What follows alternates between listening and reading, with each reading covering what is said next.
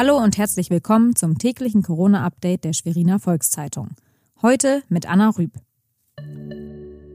Das sind die regionalen Entwicklungen im Überblick. Nachdem sich am Wochenende Deutschlands Urlauberströme auf die Inseln an Nord- und Ostsee konzentrierten, sperrt Mecklenburg-Vorpommern auch seine Inseln.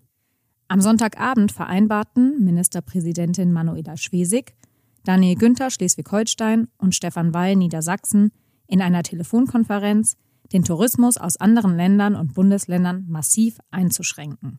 Kein Tourist darf mehr rüber. Wer schon da ist, muss wieder abreisen.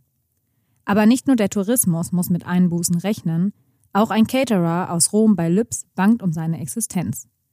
Normalerweise beliefert er insgesamt fünf Schulen in Parchim, Lübs und Passau mit warmen Mahlzeiten. Das fällt jetzt weg.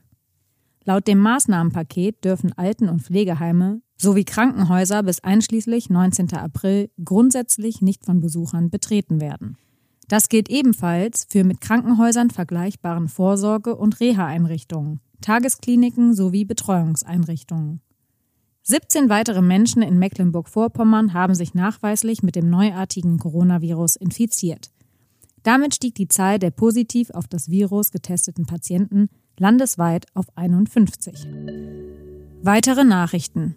Am Montagnachmittag wurde bekannt, dass zahlreiche Geschäfte geschlossen werden sollen.